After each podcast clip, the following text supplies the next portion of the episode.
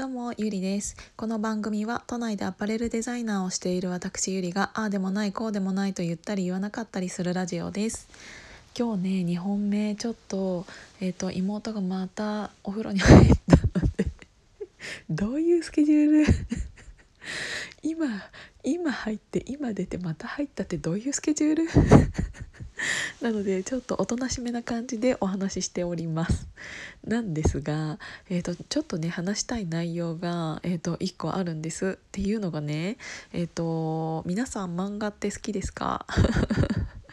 私、えーと、漫画自体はね大好きなんだけど、えーと、見始めるともうバババババババってもう全部読みたくなっちゃうの。ノンストップになっちゃうからあのそれは海外ドラマとかのか続いてるやつとかもめちゃめちゃそうなんですけど一回見始めたらもう止まらないので次が気になってあの仕方なさすぎる。るから。なので、うんと、本当に時間がある時かっていうのを、えっと、やってたら全然逆に見れなくなっちゃってもうそういうものは老後の楽しみにとってあるんですよ私。だから皆さんに教えていただいた漫画やえーと、そういう映画とかあのちょっと何て言うんだろうあの見るのには時間がかかりそうなシリーズものっていうのは、えーと、本当にね老後にとってあるんです。老後のお楽しみにとってあるんです。なので、えーと、自分で聞いといてあれなんですけど漫画は逆に好きだからこそあまり今は見てないっていうのでうんとね漫画に対してっていうよりも私ねえっ、ー、と何年78年前ぐらいかなに、えーと、気づい気づいたあのたまたま、えーと、お店に入ったらイベントスペースみたいなところで、えーと、絵を売っていたんですでその絵っていうのが基本的にセル画だったんですよね。えーと今の最近の子ってわからないかもしれないけどあのテレビのアニメがどうやってうんと作られてきたかっていうと今は、えーうんて言うんだろう、えー、と最初からデータとして、えー、と作ってしまうと思うんですけど昔っていうのは本当に手書きしてその上をちゃんと人が塗ってセルというものに移し替えて、えーと、セル画というものを、えーと、作っていたんです。であのー、動きが出る出れば出るほどえっ、とその動きの途中の動きまで これどうやって伝えようかなえ絵がなんかえーとパラパラ漫画みたいな感じで、えー、絵が動少しずつ動くような感じでセル画も作らなきゃいけなかったんですよ。でそのセルっていうものは透明のフィルムにその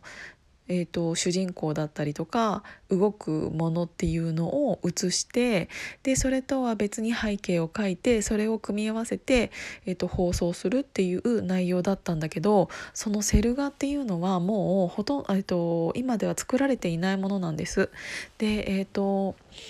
うん特にねジブリとか、えーと、ととうんと トトソとか隣のトトロとかあとはもうはや早尾さんのアニメもろもろは全部セル画だったしえっ、ー、と「ドラゴンボール」とかもセル画でした。でそういうセル画がねの原画が売ってたんですよ。で私もうそれを見た瞬間にやば買うと思って。でなんかもう知らないうちに足がそっちの方に動いていてで見たらなんかもう本当にやばい。もう価値がありすぎてであの時のあのシーンじゃんこれみたいなのがすごくあるんですよ。でちょっと高いんだけどうんと絶対に欲しいなって思いました。っていうのはこれから絶対に価値が下がらないもの。なぜかというとセル画というものをこれから作る人っていうのはいないから。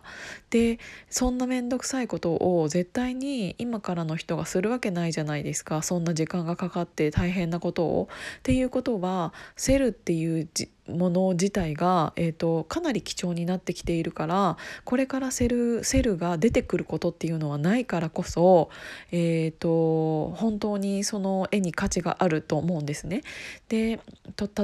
例えば、えーと「隣のトトロの」えーと、メイがさつきにおんぶされていてとトトロが隣であのバス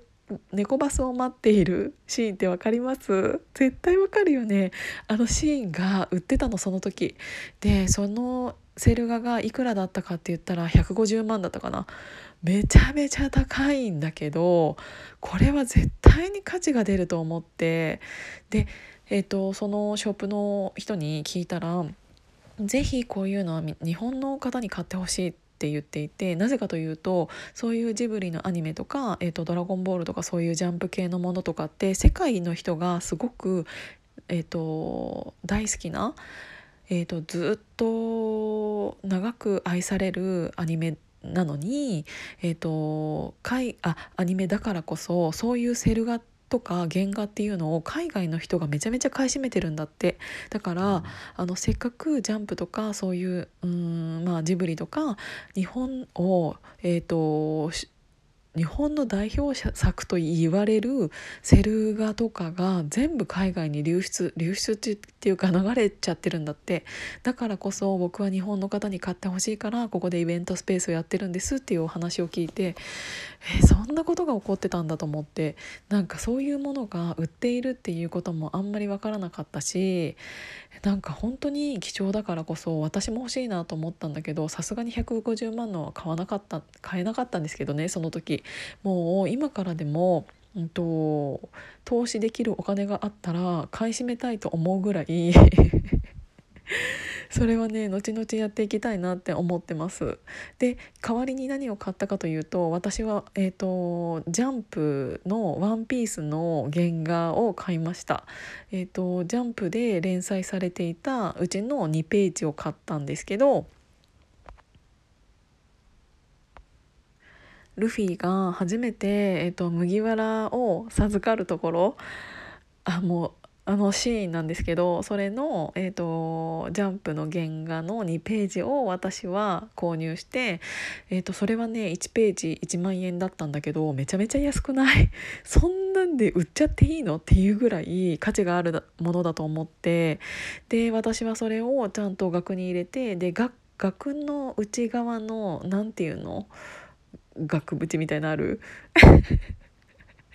それも買ってえーと、それの色とかも全部選んで私の部屋に飾ってあるんですけど本当にね、えーと、皆さんそういうのおすすめです。なんかアートとして最初から売っているものっていうのももちろんあるかもしれないんだけど私はやっぱり日本人として生まれてこの漫画大国に生まれて、えーとそういうものを大切にしたいなっていうのもあるしそういうのも一つの芸術だと思うからこそ額に飾ってえーと、部屋のインテリアとして楽しみたいなって思っているので、えーと、私はそういうのを、えーと、もうちょっとお金がいろいろ入ったらそういうのも買い占めたいなって思ってます。